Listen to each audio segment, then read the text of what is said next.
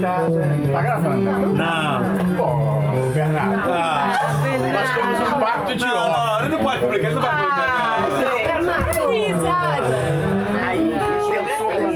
Numa mesa com jornalistas num restaurante em Paraty, no Rio de Janeiro, tomando uísque com bastante gelo, Barroso recebeu um pedido.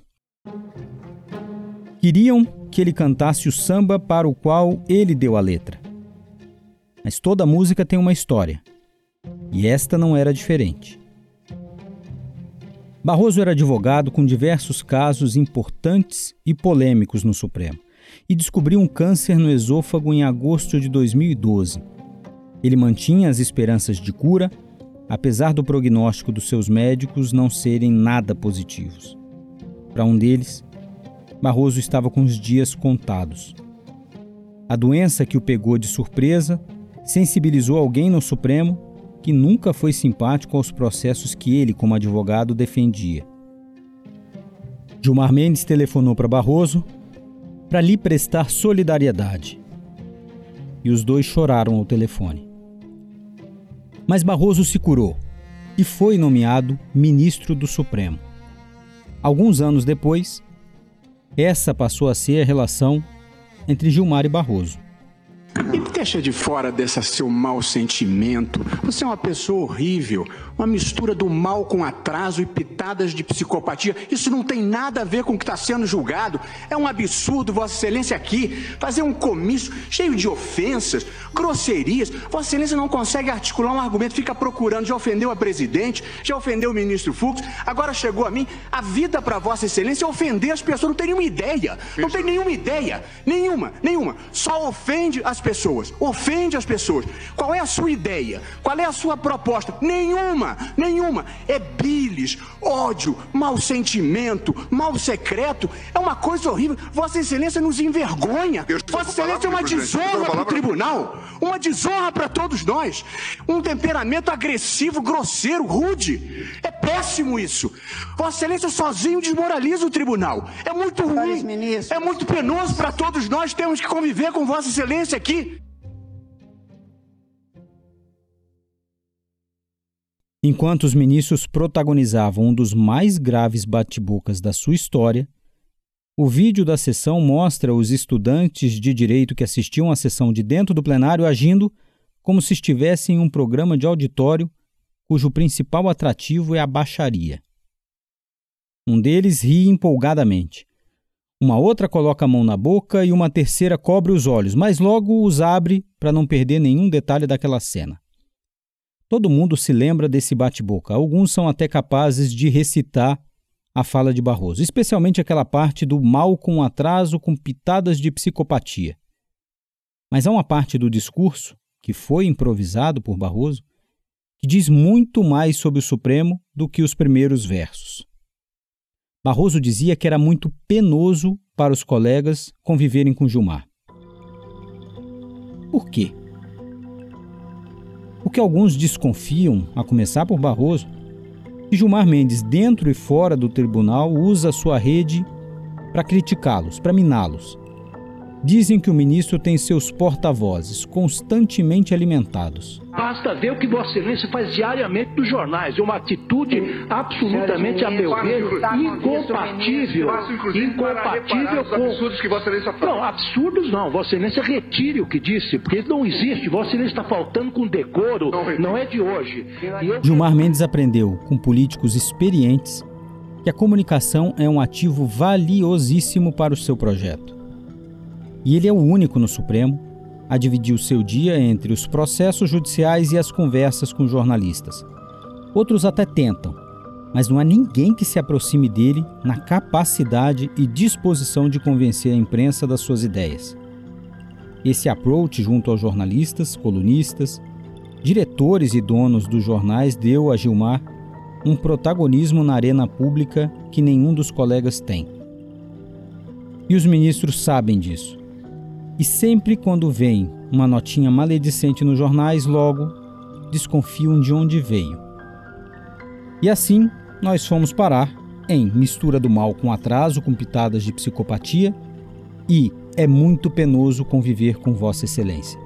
A discussão entre os dois ministros correu rapidamente pelas redes sociais, viralizou, expondo de uma vez por todas o racha interno e a fragilidade do STF, e então virou música.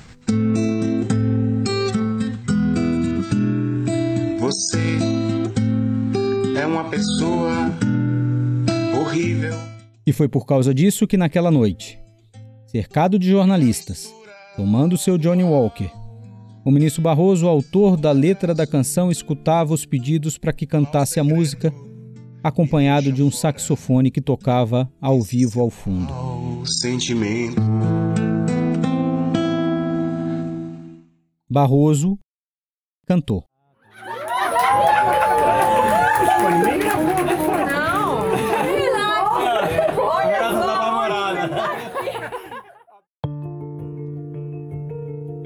Como um inimigo em comum tirou o Supremo da sua crise de imagem. Como Bolsonaro tentou se valer da fragilidade do Supremo e acabou gerando uma união nunca antes vista na história recente do tribunal. Como, entre uma crise política e uma sanitária, o STF reabilitou sua imagem diante da população. Este é o Paredes São de Vidro, apresentado por mim, Felipe Recondo.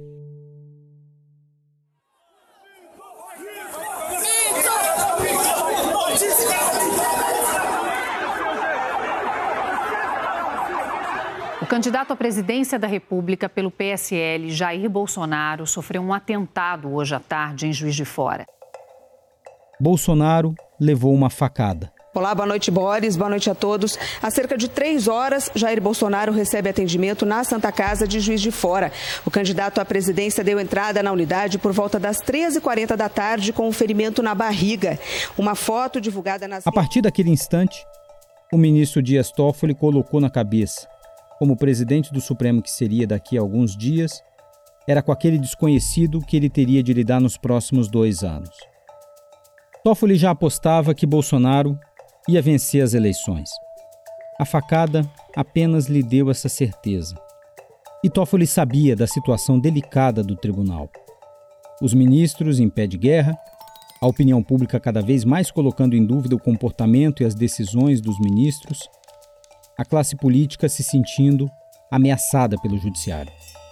A eleição de Bolsonaro era o ingrediente que faltava. Agora, o Brasil era comandado por um presidente com um discurso anti-instituições. Nós abrimos esta edição com repercussões do vídeo em que Eduardo Bolsonaro, deputado federal e filho de Jair Bolsonaro, diz que se o pai ganhasse a eleição e fosse impedido pelo Supremo de assumir o cargo, bastariam um soldado, um e soldado um, e um cabo. Se você prender um ministro do STF, você acha que vai ter uma manifestação popular a favor dos ministros do STF? E Toffoli, presidente de um Supremo frágil pelos próximos dois anos, teria de fazer o possível para barrar o que ele enxergava como uma ameaça real o fechamento do Supremo. Quando se assume a presidência do Supremo, você é chefe de um dos poderes deste Estado, que é um só. Então você tem que dialogar. Eu aprendi com Nelson Jobim que interlocutor você não escolhe. Essa situação tirava o sono de Toffoli. Prevendo o pior, antes de tomar posse, ele estabeleceu uma rotina de conversas com cada um dos ministros do Supremo. Internamente foram encontros aparentemente despretensiosos com os colegas, um almoço com um, um jantar com outro, uma visita ao gabinete de um terceiro. Toffoli se colocava como um bom ouvinte, algo que falta no Supremo. E ele sabia que todos os colegas queriam ser ouvidos. Mesmo que o processo de eleição do presidente do Supremo seja pro forma, Toffoli fez sua campanha eleitoral e nós vamos ver como isso foi importante. Mas daqui a pouco. Fora do tribunal, Toffoli também estabeleceu uma rotina de conversas para se preparar para os dois anos de mandato. Ele se encontrava semanalmente com duas pessoas que o ajudavam a mapear especialmente o que os militares pensavam sobre os próximos anos do país. Eram eles Raul Jungmann, ministro da Defesa e da Segurança Pública, e o general Etchegoin, chefe do Gabinete de Segurança Institucional no governo Temer. Por isso, ouvindo seus conselheiros, ele fez alguns movimentos que considerava estratégicos. O presidente do Supremo Tribunal Federal, o ministro Dias Toffoli, fez hoje uma declaração controversa. Ao falar sobre o golpe militar de 1964, Dias Toffoli disse que hoje se refere ao período como movimento. Tanto para a esquerda quanto para a direita passou a ser conveniente culpar o regime militar de tudo. Por isso que hoje eu não me refiro mais nem a golpe nem à Revolução de 64 eu me refiro a movimento de 1964. Com isso, Toffoli ia desenhando o seu projeto para a presidência do Supremo. E uma das primeiras das suas decisões foi convidar um militar para o seu gabinete, um general da ativa que lhe serviria de antena para saber o que o governo e os militares pensavam do STF. Era o começo do projeto de engenharia de Toffoli para as pontes que ele queria construir com o Palácio do Planalto. E essas pontes até que seriam úteis, mas insuficientes. Porque Bolsonaro não é um político tradicional que respeita os limites que seriam normalmente respeitados por um presidente normal. No vídeo, Bolsonaro é representado por um leão cercado e ameaçado por hienas. Elas representam veículos de imprensa, partidos políticos, a OAB e o Supremo. Em nota, o decano do Supremo, ministro Celso de Mello, criticou a divulgação do vídeo. Disse que torna-se evidente que o atrevimento presidencial parece não encontrar limites na compostura que um chefe de Estado deve demonstrar no exercício de suas altas funções. E sua rede de apoio disparava armas contra o Supremo na forma de fake news. Notícias falsas eram compartilhadas como forma de ataque aos ministros e às suas decisões. O Supremo era a geni dos bolsonaristas, o responsável por todos os males. Um alvo fácil. Gilmar Mendes, que era um perito no uso da imprensa para se defender e atacar os detratores, tentou usar sua munição que ele acumulou ao longo de décadas de Supremo. Deu entrevistas em on, em off, atacou, se defendeu, Celso de Mello, decano do Supremo, fez discurso, soltou notas à imprensa para defender o tribunal. Tudo como antigamente, mas nada funcionou. Toffoli foi mais além para proteger a instituição que ele comandava, dobrou a aposta na comunicação de uma maneira que o STF nunca tinha visto. Juntou-se a diversos órgãos de imprensa e organizou uma rede de checagem dessas fake news. Mas não era suficiente. Esses tiros não furavam a bolha bolsonarista. Gilmar e Toffoli falavam para a grande imprensa. Celso de Mello falava para sua consciência, para dentro do tribunal. O bolsonarismo gira em outra sintonia. Eu peço uma redobrada atenção para algumas frases, abre aspas, que estuprem e matem as filhas dos ordinários ministros do Supremo Tribunal Federal. Custa tirar a queima-roupa nas costas de cada ministro filho da puta do Supremo Tribunal Federal. Temos em poder armas e munição de grosso calibre. Esconda seus filhos e parentes bem escondidos na Europa.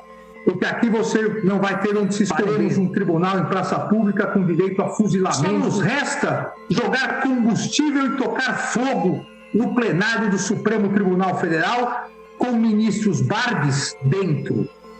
No Supremo, as feridas dos últimos anos continuavam abertas, os ministros continuavam divididos, era cada um por si. Quando um era atacado, ele se defendia como podia, sozinho. Até porque as fake news se convertiam em ameaças que pipocavam no tribunal. Numa dessas, uma dessas ameaças de morte, o Supremo acionou o Ministério da Justiça, mas não obteve nenhuma resposta. Procurou então a Polícia Federal, que não fez nada. Não adiantava usar a estratégia de comunicação de 30 anos atrás. Os ministros perceberam que não seria via imprensa, nem com armas ortodoxas, que ele ganharia a batalha. Muito pelo contrário desde o meu discurso de posse, já alertava para a necessidade da defesa da democracia. Toda vez que o Supremo sofreu algum ataque, eu respondi. Mas, como eu digo, eu não respondi por notinha. Eu respondi dentro do plenário do Supremo. Uhum. Então, não é a questão do tempo ou de notinha e ir para a arena dos outros que vai resolver os problemas. Foi aí que Toffoli tomou uma decisão drástica. Também ganhou peso grande o que o ministro Dias Toffoli, presidente do tribunal, anunciou ali é, na sessão de hoje: a abertura de, de um inquérito para investigar ameaças contra ministros do tribunal e também fake news relacionadas a eles. A motivação de Dias Toffoli foi obter medidas efetivas e rápidas para apurar o que considera conteúdo criminoso divulgado contra os ministros e o tribunal. O ministro não detalhou o que será investigado, mas explicou por que pediu o inquérito. Considerando a existência de notícias fraudulentas, conhecidas como fake news, denunciações caluniosas, ameaças e infrações revestidas de ânimos caluniante, difamante e injuriante que atingem a honorabilidade e a segurança do Supremo Tribunal Federal, de seus membros e familiares, resolve, como resolvido já está, instaurar inquérito criminal para apuração dos fatos e infrações correspondentes em toda a sua dimensão. O relator do inquérito será o ministro Alexandre de Moraes. Toffoli se esforçou para manter as pontes com o governo Bolsonaro. Enviou sinais aos militares. Não quis bater boca por meio de notas de repúdio com o Palácio do Planalto. Foi criticado por isso. E ainda viu o tribunal sendo, a cada dia, mais atacado pelas redes bolsonaristas. Até que tomou a medida drástica. Acionou o botão vermelho e abriu o inquérito das fake news. Numa festa de aniversário, Dias depois, conversando com um amigo, ele se vangloriou da sua decisão. Perguntou a esse amigo: E o delegado que eu arranjei? O delegado que ele arranjou para conduzir o inquérito das fake news era Alexandre de Moraes. No dia 14 de março de 2019, na sala ao lado do plenário, ele conversou individualmente com cada um dos ministros e comunicou que abriria esse inquérito porque o Supremo não podia mais ficar assistindo passivamente aos ataques diários a que era submetido. Nunca o Supremo havia tomado uma decisão como essa. Não se sabia nem se o presidente do Supremo tinha de fato esse poder. A imprensa criticou Toffoli. O Ministério Público contestou formalmente a decisão, mas os ministros do Supremo bancaram o seu presidente. Já era resultado visível daquela campanha política que Toffoli fez antes de ser eleito. Sua presidência já tinha valido a pena. Podia terminar no dia em que o plenário confirmou com folga a validade do inquérito das fake news. Foi o que Toffoli disse depois. Mas aquela era uma primeira batalha. Porque o contragolpe veio rápido. As fake news saíram das redes sociais e tomaram as ruas. Manifestantes, estimulados pelo presidente Bolsonaro, saíram às ruas para pedir o fechamento do STF, a volta da ditadura militar, a reedição do ato institucional número 5 e a cassação de ministros do Supremo.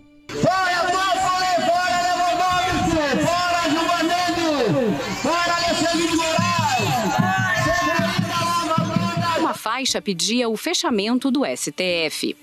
Outra dizia intervenção militar com Bolsonaro, o que é considerado apologia contra a democracia e, portanto, ilegal e inconstitucional. O presidente Jair Bolsonaro disse que não vai mais admitir interferências e que chegou ao limite, que não tem mais conversa, sem explicitar o que isso significa e o que pretende fazer caso haja novas decisões judiciais sobre atos seus considerados ilegais. Peço a Deus que não temos problema essa semana, porque chegamos no limite, não tem mais conversa. O STF aciona a Procuradoria-Geral da República e um segundo inquérito é aberto agora para investigar quem é que defende o fim do Supremo. Duas armas à disposição do tribunal. Os alvos são múltiplos, gente comum, que usava as redes sociais para atacar o STF em Maceió, policiais federais foram à casa do advogado Adriano Laurentino de Argolo. Eles cumpriram mandado do ministro Alexandre de Moraes, do Supremo Tribunal Federal, relator da investigação. O suspeito é o guarda civil da Secretaria de Segurança da cidade, José Aparecido dos Santos. Nós não Apoiadores do governo que eram mobilizados por uma rede financeira e empresários que davam dinheiro para organizar esses movimentos.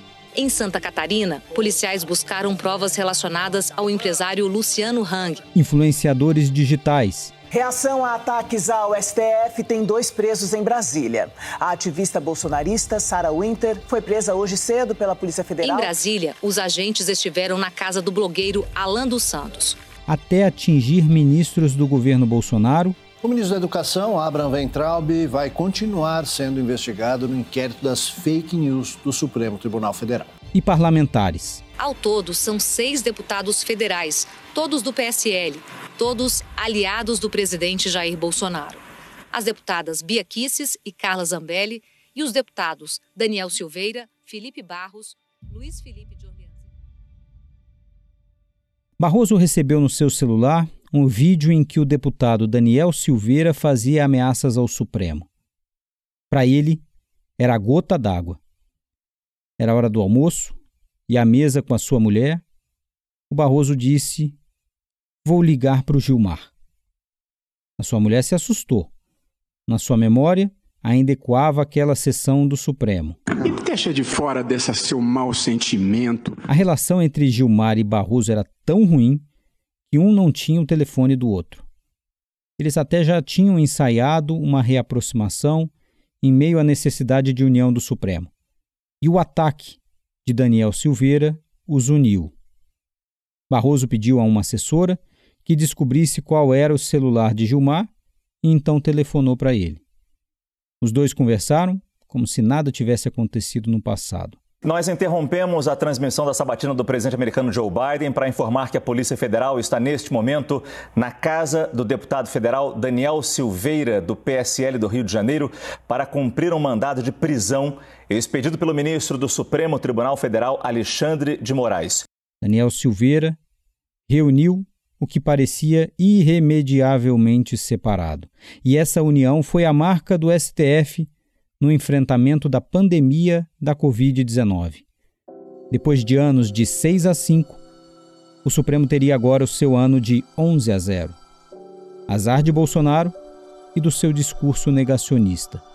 O Supremo estava junto com governadores e com a ciência no combate à doença. O Supremo Luiz Roberto Barroso decidiu proibir a produção e circulação de qualquer nova campanha de publicidade do governo federal que estimule a volta da população às atividades normais. O ministro Barroso, inclusive, reafirmou a importância dessa política de isolamento determinada Aqui em Brasília, pelo Ministério a maioria da dos Saúde. ministros do Supremo Tribunal Federal votou contra a liberação de missas e cultos presenciais durante a Dez pandemia. dos 11 ministros do Supremo Tribunal Federal aprovaram a obrigatoriedade da vacinação contra a Covid-19 para todos os brasileiros. E mesmo quem no passado foi para o ostracismo da opinião pública voltou ao noticiário agora renovado. O ministro Ricardo Lewandowski decidiu hoje que estados, municípios e o Distrito Federal poderão importar a vacina contra a Covid-19 de outros países. O tribunal, de novo, podia muito. O ministro Luiz Roberto Barroso, do Supremo Tribunal Federal, determinou que o governo adote medidas para proteger os índios da O pandemia. ministro do Supremo, Alexandre de Moraes, determinando que o Ministério da Saúde volte a divulgar os dados da O pandemia. ministro Edson Fachin do Supremo Tribunal Federal proibiu a realização de operações policiais em comunidades do Rio de Janeiro durante a pandemia do novo O coronavírus. ministro do Supremo, Luiz Roberto Barroso, determinou nesta quinta-feira que o Senado instale imediatamente uma CPI para apurar a conduta do governo Bolsonaro na pandemia. Recentemente as coisas pioraram. A imprensa internacional já começa a repercutir as manifestações que aconteceram por todo o Brasil. O Financial Times comparou as manifestações com um ataque que marcou os Estados Unidos, citando o medo de que os apoiadores de Bolsonaro invadissem, por exemplo, o Supremo Tribunal Federal. O jornal acrescentou dizendo que a atmosfera política do Brasil alimentou os receios de que os atos possam ficar violentos. É assim no governo Bolsonaro. Só existe política se há um inimigo. E o inimigo que Bolsonaro elegeu é o Supremo Tribunal Federal. E eu tenho uma teoria. Eu percebi que de 10 em 10 anos o STF e a sua comunicação passam por uma revolução. Vamos lá. Em 1992, o impeachment de Collor e aquela primeira transmissão ao vivo de uma sessão do tribunal causou um estardalhaço e, de quebra, deixou entreabertas as portas do STF para a opinião pública. Em 2002, a TV Justiça escancarou essas portas e passou a transmitir ao vivo todas as sessões. A opinião pública definitivamente passou a olhar para o Supremo e o tribunal passou a se comunicar com ela, coisa que não fazia antes. Em 2012, o julgamento do mensalão, transmitido ao vivo e esmiuçado em horário nobre, mostrou ao país um tribunal rachado, uma fissura que só aumentou de lá para cá. E em 2022? Se o que a gente está vendo hoje for um indicativo, o tribunal passará por um dos maiores desafios de sua história. As eleições do próximo ano serão um novo marco para o STF e para a sua comunicação. A questão é se eles vão aprender com o passado. Exatamente, Roberta. Boa noite para você, boa noite a todos que nos assistem. Esse fim ali de sessão foi bastante tumultuada. Teve um bate-boca entre o ministro Gilmar Mendes e Luiz Roberto Barroso. Vamos ver. Eu estou argumentando juridicamente, não precisa vir com grosserias. Nós estamos. Não, talvez isso exista, exista no código do russo. Aqui não, nunca não, vi. Existe no código do bom senso. Não, do não. Respeito não. aos outros. Se um colega acha uma coisa e outro acha outra.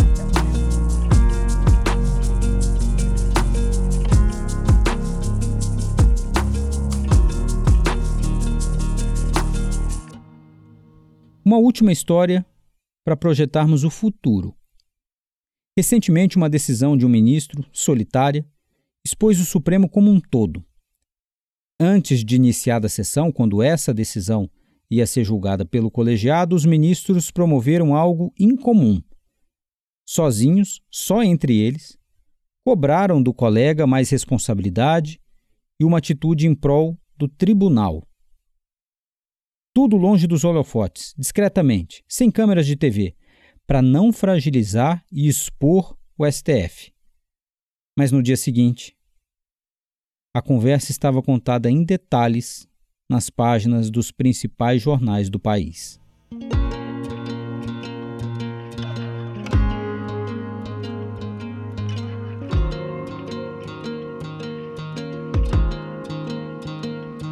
Parede Edição de Vidro é um podcast do Jota, oferecido por Torre Comunicação e Estratégia, agência especializada em processos judiciais, regulatórios e políticos, pelo escritório Caputo Bastos e Fruit Advogados e pela Ordem dos Advogados do Brasil.